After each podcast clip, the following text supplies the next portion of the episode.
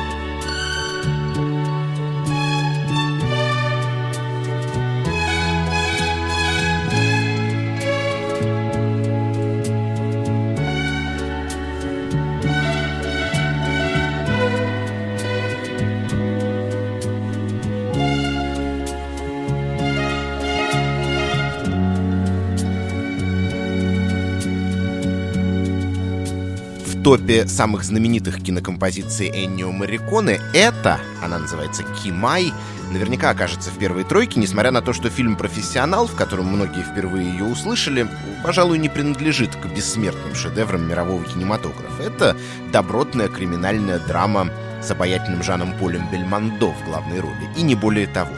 Тем не менее, это важно сказать уже сейчас. Между качеством музыки Мариконы и качеством фильмов, в которых она звучала, нет прямой корреляции. Композитор не делил свои профессиональные заказы на важные и неважные, существенные и проходные, те, над которыми надлежит корпеть, не покладая рук, и те, которые, наоборот, можно выполнить спустя рукава. Мы сегодня еще не раз послушаем его музыку, сочиненную для почти забытых сегодня фильмов, причем забытых, судя по всему, вполне заслуженно. Но, видите, о фильмах фильмах никто не вспоминает, а музыка осталась.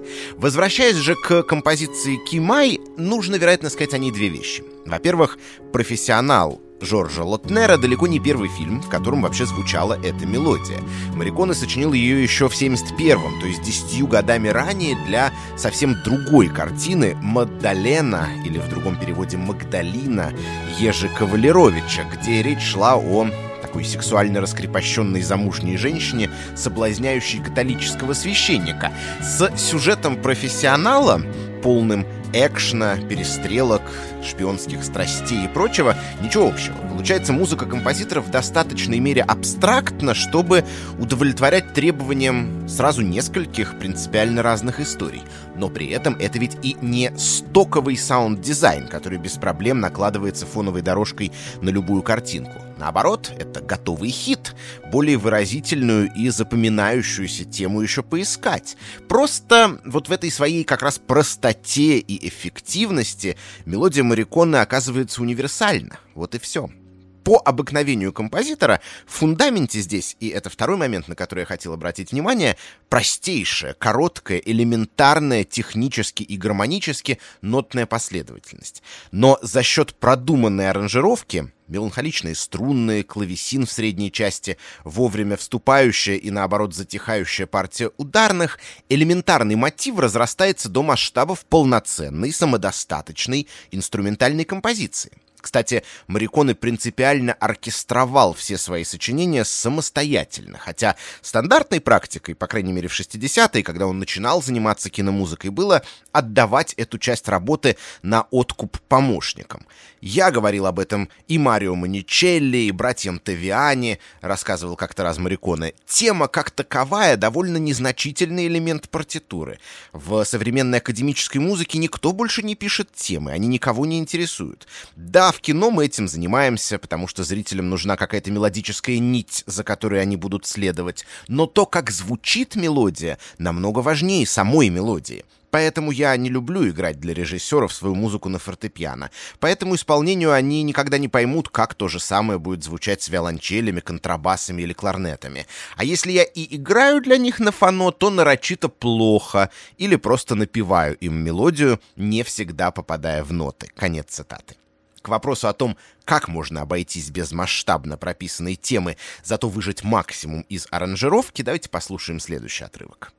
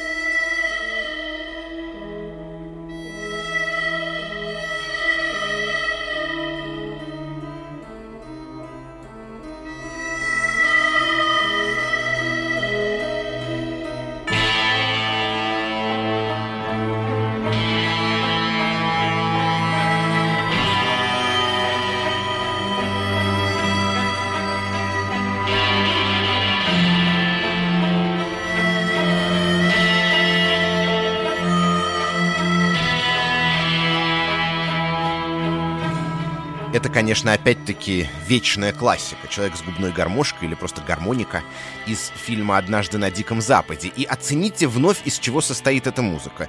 Из трех нот на той самой гармошке, неотъемлемом атрибуте героя Чарльза Бронсона. Вот вокруг этих протяжных, словно бы причитающих звуков постепенно конструируется вся остальная фактура, весь soundscape, как говорят профессионалы. Сначала добавляется оркестровая ткань, потом любимая Эннио Морриконе электрогитара. То есть, вновь то же самое. Мельчайшего мотива оказывается достаточно для того, чтобы выразить эмоциональное содержание эпизода, а также для того, чтобы на его фундаменте возник самодостаточный, причем очень яркий музыкальный трек. Интересно, что, как рассказывал Мариконе, он сочинил эти три ноты, но оставил все остальное на откуп исполнителю, игравшему эту партию. То есть оркестровые дорожки как раз записали заранее и включили их музыканту в наушниках, а тот должен был сам решать, где и когда играть напористо, с атакой, а где, наоборот, нежно и певуче, где увеличить громкость, а где снизить и так далее.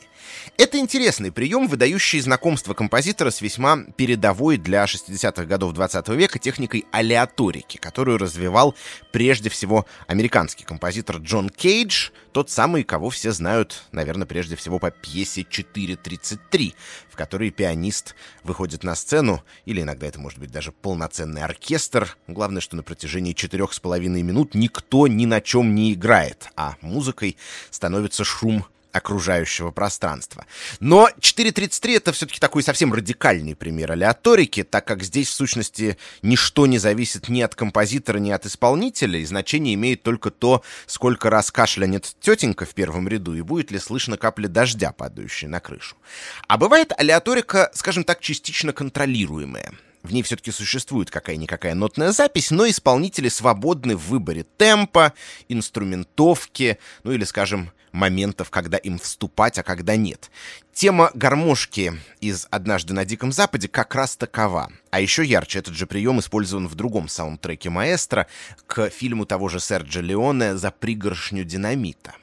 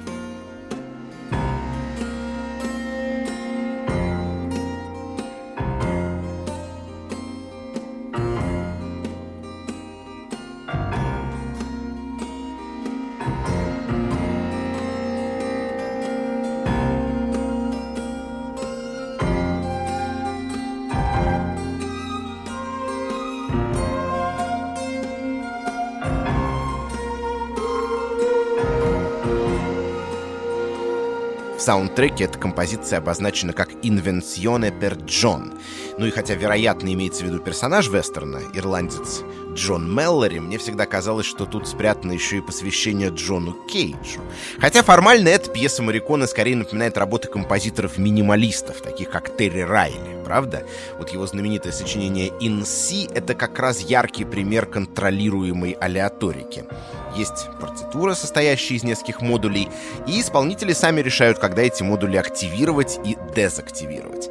В «Invenzione per John», рассказывал композитор, применен тот же самый принцип. Инструментальные партии сочинены заранее, но расставлены по нотной сетке в произвольном порядке. В том числе это касается и таких замечательных фрагментов музыки, как свист или вот этот обаятельный голосовой сэмпл «шон-шон-шон».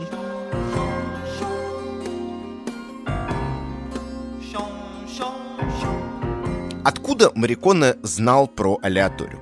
Я думаю, здесь самое время упомянуть о том, что параллельно с киномузыкальной карьерой он на протяжении полутора десятков лет был участником довольно удивительного творческого объединения — группа di improvisazione di nuova consonanza. Нет, это не группа в чистом виде, как Битлз или, не знаю, Рамштайн. Скорее, это такой пролонгированный композиторский воркшоп — Несколько музыкантов-единомышленников собираются вместе и исследуют всякие авангардные композиторские и исполнительские техники. Мы сегодня не будем слушать записи нового консонанса, это выходит за рамки данного рассказа, но обратим внимание на то, как эхо деятельности этого проекта проникало в саундтреки Мариконы. Вот с алиаторикой мы вроде с грехом пополам разобрались, а теперь, пожалуйста, еще кое-что интересное.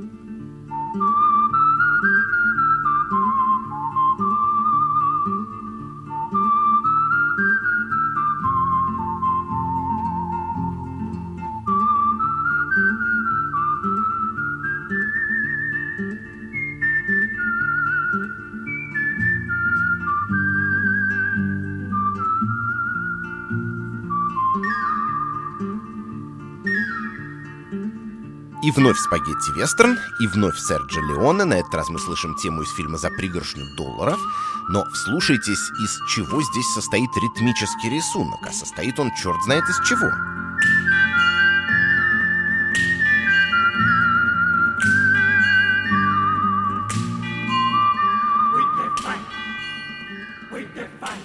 Пелось в хорошей старой песне «Кнопки, скрепки, клепки, дырки, булки, вилки». Для извлечения звука таким образом используются не только музыкальные инструменты, но и в том числе, вот как обычно пишут в таких партитурах, found objects, найденные объекты. Это примета другого экспериментального течения в музыке второй половины 20 века, э, известного как «musique concrète» или в дословном переводе на русский «конкретная музыка». Его придумали во Франции в конце 50-х, такие музыканты, как Пьер Шефер и Пьер Анри. И смысл тут был как раз в том, что источниками звука становились шумы немузыкального происхождения, как у Шефера в железнодорожном этюде с перестуком колес поезда. Вот вам еще один пример из саундтреков Мариконы.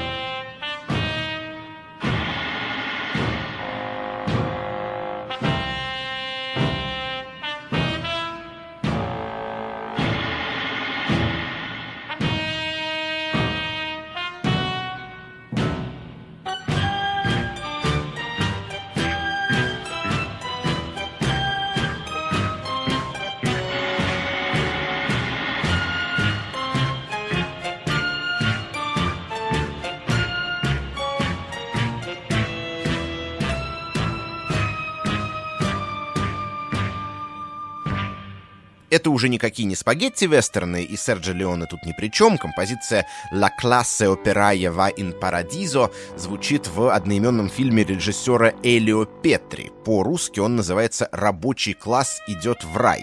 Совсем другое кино, сатирическое, социально заостренное, настоянное на левых идеях. Петри был членом итальянской коммунистической партии. Тем не менее, Мариконе и здесь безупречно органичен, а элементы мюзики конкрет помогают ему, во-первых, отразить в музыке сеттинг фильма, потому что действие происходит на металлургическом заводе, а во-вторых, придать ей характер такого ритмичного, основанного прежде всего на звучании перкуссии и ударных, революционного марша. Вот под какие звуки рабочий класс идет, ну или ему самому кажется, что идет к своему светлому будущему. Вот смотрите, с одной стороны ковбойская романтика Леоне, с другой стороны социальная сатира Петри. И это только 60-е, начало 70-х, и это только Италия, и даже это, конечно, далеко не все. Хотя бы короткой строкой необходимо вспомнить, что Мариконе плодотворно работал с Пьером Пауло Пазолини, одним из самых удивительных киноэкспериментаторов той эпохи. Скажем, в один год с легендарным вестерном «Хороший, плохой, злой» он написал и музыку к фильму «Притча Пазолини «Птицы большие и малые». Этот саундтрек издали на отдельном аудионосителе только спустя 40 лет, но на самом деле даже не обязательно его слушать целиком, достаточно просто включить открывающие фильм титры, чтобы поразиться изобретательности композитора. Дело в том, что эти титры здесь спеты. Вот послушайте. Alfredo Bini l'assurdo Totò, l'umano Totò, il matto Totò, il dolce Totò.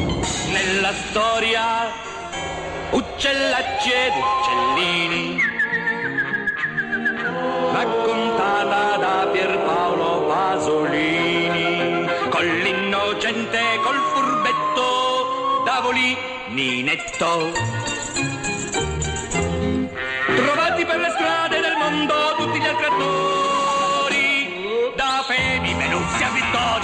Vittori. Nel triste giro tondo, nel lieto giro tondo, Luigi Scaccianocci architetto. Луиджи Скачаноччи художник. Данило Донати. Данило Донати тоже художник. Нино Барали монтаж. Нино Барали монто и ремонто. Эннио Морриконе композитор. Эннио Морриконе музико. Марио Бернардо и Тонино Делли Колли — операторы, ну и так далее, вплоть, конечно, до продюсера и режиссера. Всем в этой песенке досталось по строчке. Круто, правда? Вы много такого встречали раньше? Причем стилистика композиции с представлением съемочной группы, как обычно, взята не с потолка. Ее такой э, отчетливый фольклорно-плясовой характер прямо связан с сюжетом фильма, действие которого частично происходит во времена Франциска Осиского.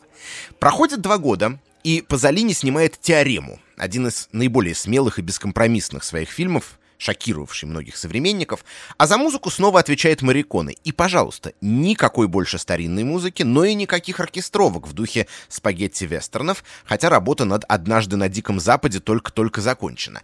Теорема кино абсолютно современная, пронизанная сексом, исследующая подавленные желания и соблазны, но в конечном счете кажется утверждающая мысль о тщете человеческого существования. И песня «Fruscio di Foglie Verdi», написанная для этого фильма композитором, с ее сочетанием какой-то средиземноморской легкости и при этом меланхоличного минора, кажется, в двух с небольшим минутах успевает рассказать примерно то же самое.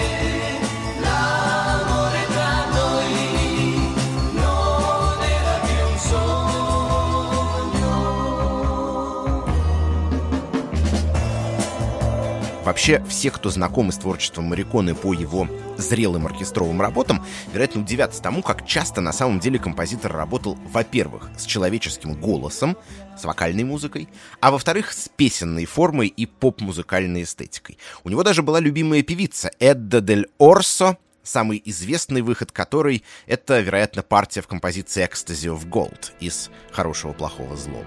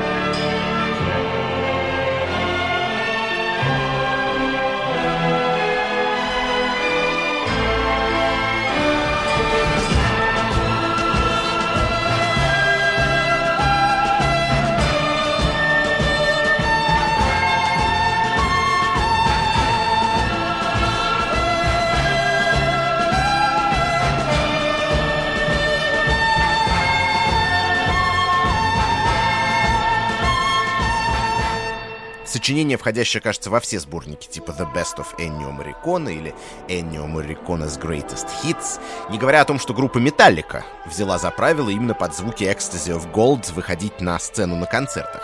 Все это по делам, вокальная партия здесь выписана совершенно филигранно, и заметьте, что голос композитор трактует не как носитель какой-либо текстовой информации, а как отдельный инструмент, обладающий своей неповторимой тембровой окраской и, следовательно, своими выразительными свойствами. Точно так же он подходит к вокалу и в некоторых менее раскрученных, но не менее ярких произведениях. Например, вот в этом фрагменте из фильма «Сад земных наслаждений».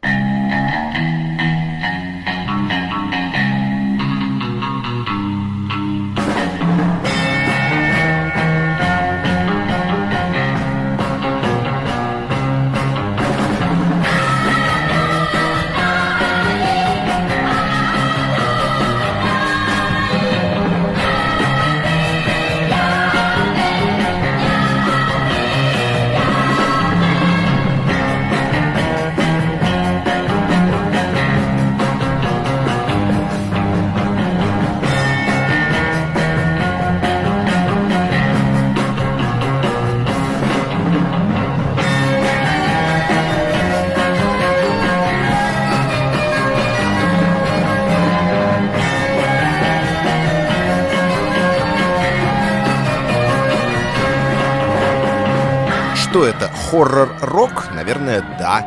Или можно еще сказать хэви-психоделия в комплекте с истерическими вокализами, колокольным звоном и прочими спецэффектами.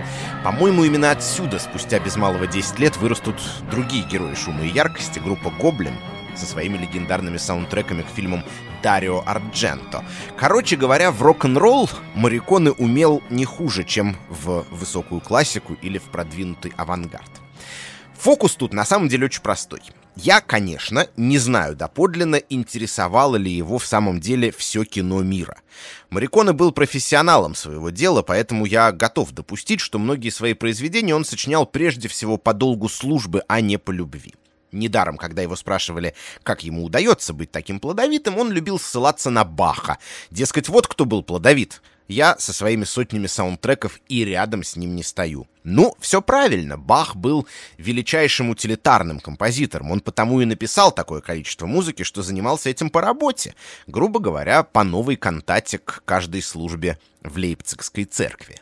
Так что, да, я не могу точно сказать, всерьез ли Мариконы интересовали все фильмы, в которых звучат его сочинения, но я на сто процентов убежден, что его живо интересовала вся музыка, существующая на планете Земля. И, кстати, не исключаю, что это и стало причиной его уникального творческого долголетия и не ослабевавшей популярности. Он ведь с таким подходом изрядно опередил время. Это сейчас мир устроен так, что сегрегировать музыкальные стили и конструировать культурные иерархии стало в известной степени дурным тоном. А во времена расцвета Эннио Морриконе подобное как раз было в порядке вещей. Скажем, этническая музыка народов мира очень-очень многими считалась заведомо уступающей по качеству, по уровню развития просвещенной европейской. Рок-н-ролл казался низким жанром в сравнении с классикой, и поп-музыканты из кожи вон лезли, чтобы к ним не относились как к исполнителям второго сорта. Весь, например, прогрессив-рок исходил из вот этого отчаянного стремления быть признанным. Ну и так далее. Культурное пространство было разделено сплошными демаркационными линиями, и обитатели разных его сегментов довольно брезгливо поглядывали друг на дружку. Морриконе же не брезговал ничем, или почти ничем. В одном месте он все же проводил черту, когда его спрашивали про кавер-версии его сочинений или их использование в качестве сэмплов в хип-хоп треках. Он говорил, пожалуйста, чем бы дитя не тешилось, только при одном условии все должно быть сделано профессионально. То есть дилетантизм не пройдет. В этом убеждении он, конечно, оставался человеком, как говорится, из бывших. Логично, что музыку к фильму под названием «Профессионал» поручили именно ему, правда? Но в остальном он был поразительно толерантен к разному. И даже нет, не толерантен, это слово предполагает всего лишь терпимость, а он этим разным живо увлекался. Я приведу буквально три примера такой увлеченности, причем в разнобой, не соблюдая хронологию. Вот пример номер один.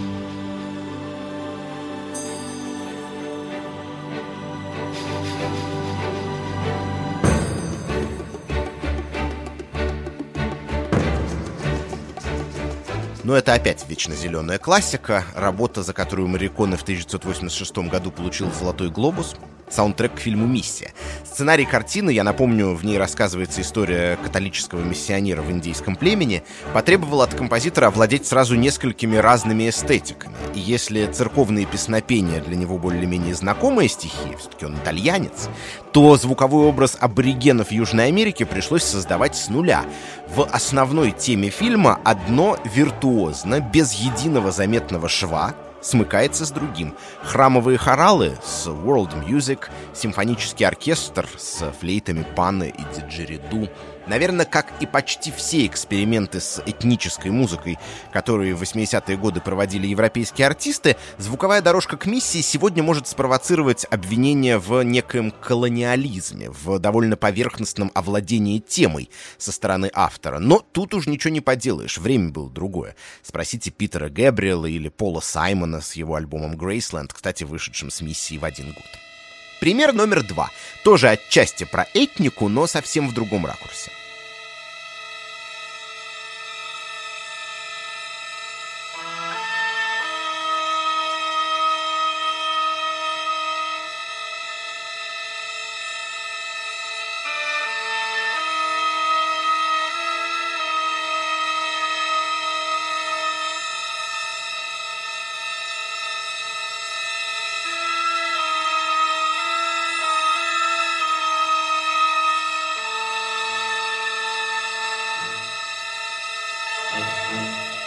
Это музыка к политическому триллеру «Похищение в Париже». И здесь композитор вновь технично принимает пас от сценаристов.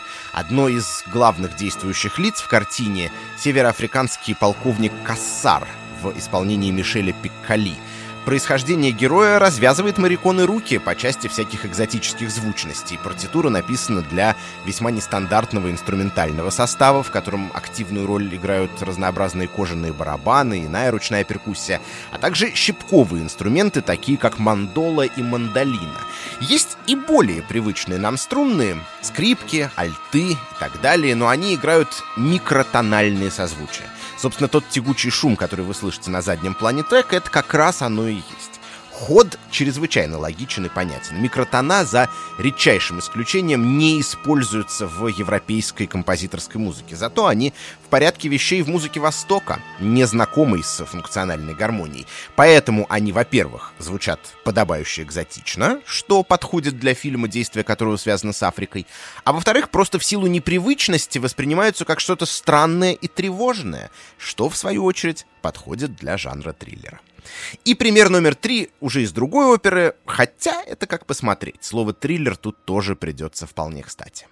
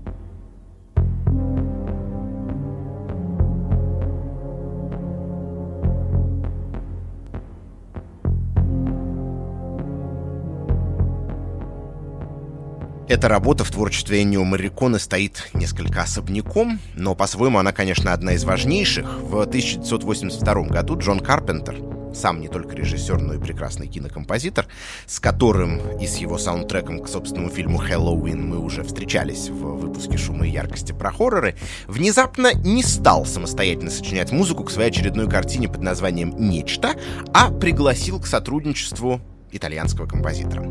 Результатом стал набор треков, которые на первый взгляд могут показаться на удивление бессобытийными для Мариконы. Но гудит что-то, а где яркие мелодии или изобретательные аранжировки? В этом, однако, и фишка. Нечто — это образец фильма ужасов, и музыка здесь призвана подчеркивать ту пугающую неизвестность, в которой пребывают его герои. Сформулировав для себя эту задачу, Эннио Морриконе покорно отказывается от всего того, что сделало его знаменитым, и в итоге блистательно вживается в роль нагнетателя звукового напряжения, не мелодиста или аранжировщика, но саунд-дизайнера, конструирующего для фильма специфическую акустическую среду. Впрочем, так он себя на самом деле вел не всегда. Я неоднократно подчеркивал в этом подкасте гений Мариконы именно как ремесленника, да, ну, в самом лучшем смысле этого слова, его способность меняться сообразно тем или иным кинематографическим задачам. Но это, разумеется, не означает, что композитор неизменно искал простые пути. Иногда его творческие решения шли в разрез с ожиданиями режиссеров и публики. А музыку он, кстати, предпочитал сочинять заранее, еще до съемок. И Серджо Леоне, например, любил включать ее прямо на съемочной площадке, чтобы артисты четче понимали атмосферу тех или иных сцен. Вот скажите, с чем у нас ассоциируется космос в кино? Ну, наверное, тут одно из двух. Либо это авангардистские звуковые пейзажи, как в «Космической Одиссее» Кубрика, либо «Имперский марш» и прочая торжественная симфоническая музыка Джона Уильямса из «Звездных войн». По мотивам последних в Италии в 1979 году сняли «Подражание». Довольно слабенькое, картину под названием «Гуманоид». На озвучку пригласили Мариконы, рассчитывая, что тот сработает под Уильямса, но композитор внезапно взбрыкнул. «Я не говорю, что Джон Уильямс плохой сочинитель», — размышлял он позже. Наоборот, он большой умелец, но его стилистику в тот момент определяли запросы кино и музыкальной индустрии. Я считаю, что космос и бесконечность заслуживают чего-то большего, чем маленький марш.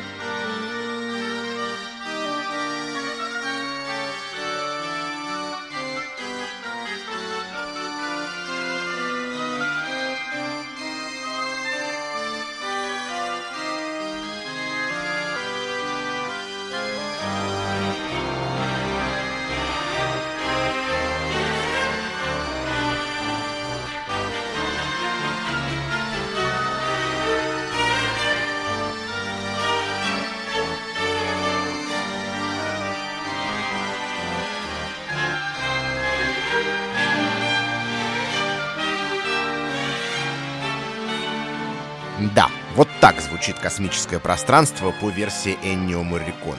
Оно звучит как двойная фуга. То есть, как сложная полифоническая форма, в которой в разных голосах имитируется не одна музыкальная тема, а две.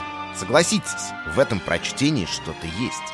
Ведь что такое космос? Это структура необычайной сложности и вариативности, по сей день до конца не познанная человеком. А согласно Пифагору, это еще и источник абсолютной музыки, так называемой музыки сфер. Вполне естественно, что он озвучивается с помощью одной из самых заковыристых и притом математически выверенных, ясных, определенных форм в истории европейской музыки.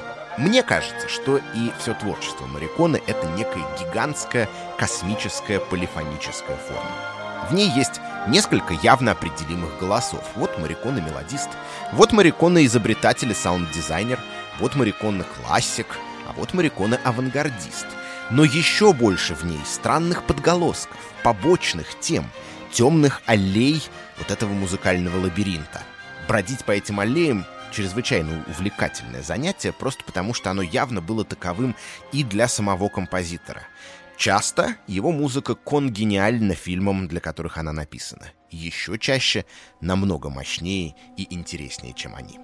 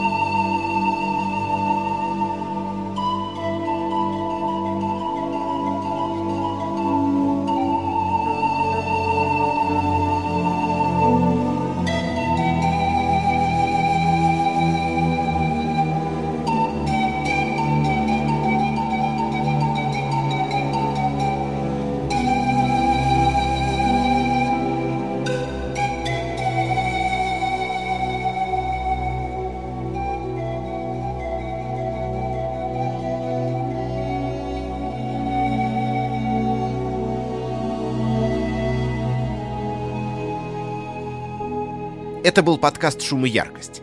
Делать его мне помогали, как обычно, звукорежиссер Алексей Пономарев, редактор Дуля Джанайдаров, продюсер Женя Молодцова и главный редактор кинопоиска Лиза Сурганова. Наш подкаст можно слушать на всех основных стриминговых платформах, а еще ставить ему оценки и рассказывать о нем друзьям и знакомым. Напоминаю, что ваши отзывы, комментарии и предложения можно присылать на адрес подкаст собакакинопоиск.ру. Наш почтовый ящик работает без выходных. Меня зовут Лев Ганкин. До встречи в следующих выпусках.